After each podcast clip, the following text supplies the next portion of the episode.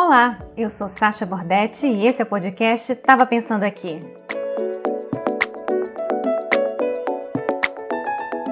Esse episódio é especial. Estou aqui por telefone com a médica psiquiatra Sofia Bauer. Ela é formada em medicina pela Universidade Federal de Minas Gerais, tem especialização em psiquiatria, em psicanálise, em hipnoterapia ericksoniana e psicologia positiva. Atualmente atende a pacientes em sua clínica e ministra cursos em todo o Brasil e no exterior, e também à distância em plataformas online. Conta com um canal no YouTube e um podcast, além de livros publicados. Tudo bem, doutora Sofia? Tudo bem, muito obrigada pela entrevista. Estou às suas ordens, Sasha.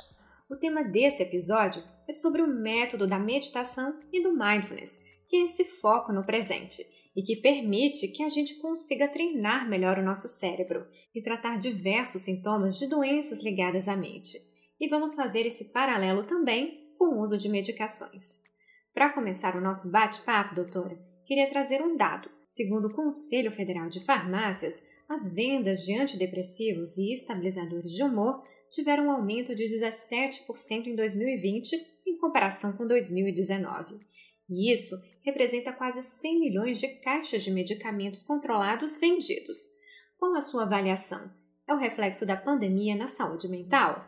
Infelizmente, sim. Nós já, o Brasil já vinha à frente do mundo inteiro com o maior número de quadros de ansiedade, uma taxa antes da pandemia pela Organização Mundial de Saúde de 9,5% da população brasileira, sendo que no mundo era 3,5%.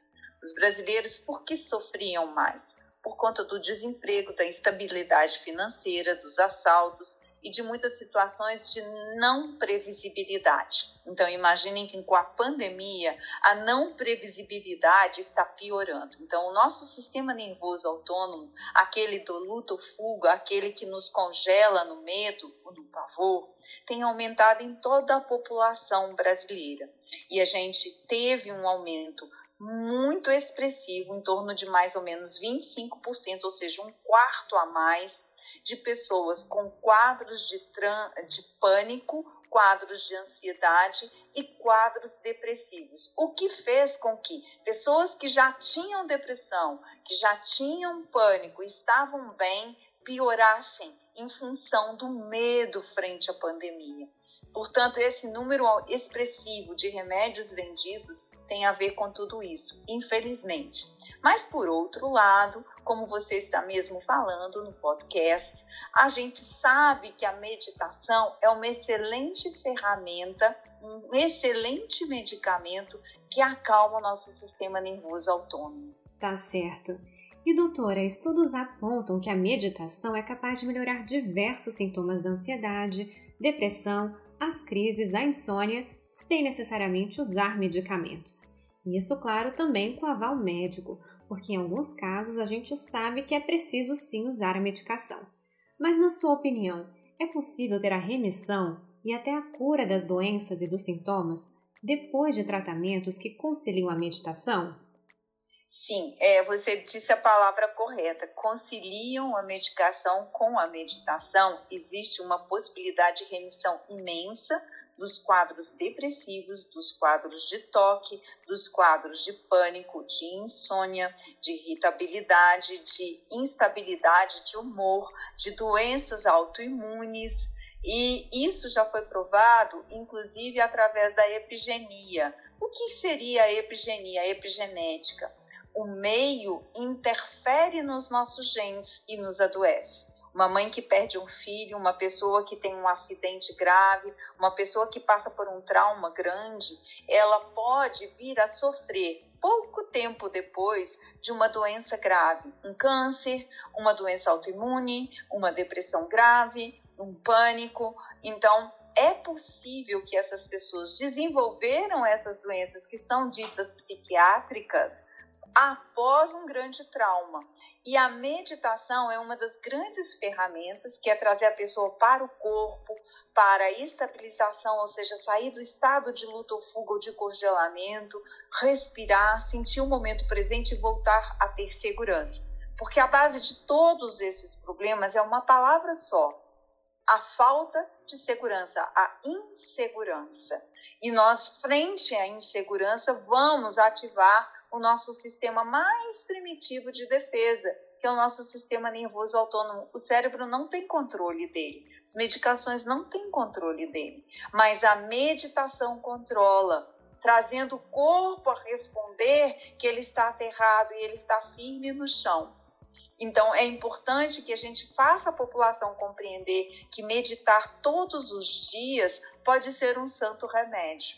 E é importante a meditação todos os dias, é importante a yoga, porque a yoga, na yoga, você exercita a corporificação, a percepção do seu corpo por dentro, a interocepção, a percepção interna de você, do seu poder, do seu enraizamento. Então, seria isso a minha resposta.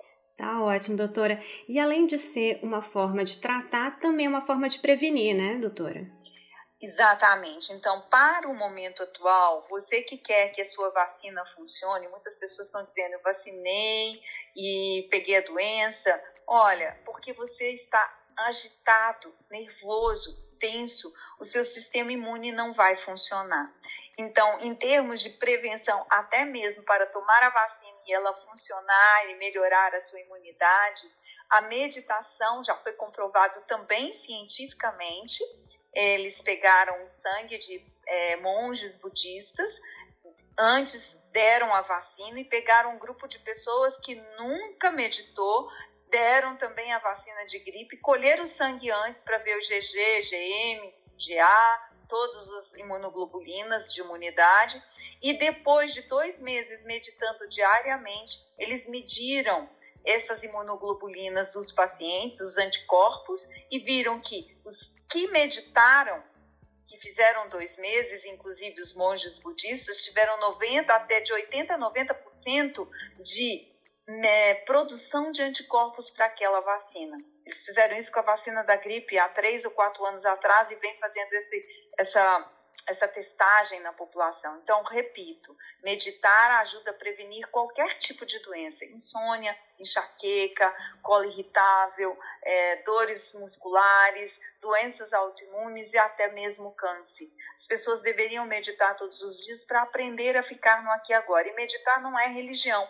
Meditar é ficar presente no momento presente. Meditar não é ficar sem pensar porque ninguém conseguiria. Meditar é prestar atenção no que acontece em seu corpo no momento presente. Tá certo, doutor, é muito interessante. Eu vi no seu canal falando sobre meditação e a técnica de mindfulness. Na sua visão, a gente não precisa de muito tempo para meditar, né? Com cinco minutos ali a gente já consegue, né? E nem precisa ser um budista, né? Não, inclusive pessoas que dizem eu não consigo meditar, você pode meditar tomando banho, sentindo a água correr no seu corpo, esfregando o sabonete, sentindo o cheiro. Você pode meditar andando de bicicleta e apreciando a beleza da natureza. Você pode meditar lavando a louça, mesmo no confinamento que estamos, no isolamento social. Você pode meditar apreciando pela janela um dia de céu bonito ou a chuva que cai. Então, a meditação não necessariamente você tem que sentar, cruzar as perninhas e ficar respirando fundo e falar sai pensamento. Isso não existe. Mas, se você dedicar 10 minutinhos do seu tempo para sentar-se ou deitar-se e prestar atenção à sua respiração e aceitar o que você está sentindo no momento, você está meditando. Eu tenho um bom livro que se chama Tempo para Meditar. Ele você encontra na Amazon ou em qualquer lugar. O nome do livro se chama é, Tempo para Meditar. Então, é, quem sabe as pessoas podem até ler esse livro, se não, é, buscarem outras fontes de meditação, tem tantos aplicativos bons que as pessoas podem usar, o Insight Timer, Headspace, Calm, muitos outros aí que as pessoas podem usar para meditarem e aprenderem a meditar.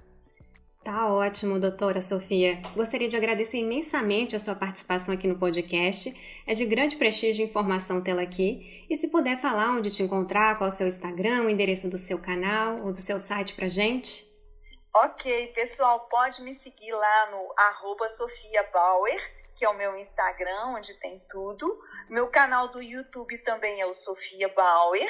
E o meu site é o www.sofiabauer.com.br. Será um prazer ter vocês me acompanhando pelo Instagram toda semana. Toda segunda-feira eu coloco uma meditação para todo mundo fazer lá de 10 minutos. Sejam muito bem-vindos. Muito obrigada a você, Sasha, por esse encontro especial. Perfeito, obrigada, doutora. E espero né, que as pessoas cada vez mais possam procurar meditação e, claro, conciliando com a ajuda profissional, que é fundamental. Obrigada, doutora. De nada, até mais.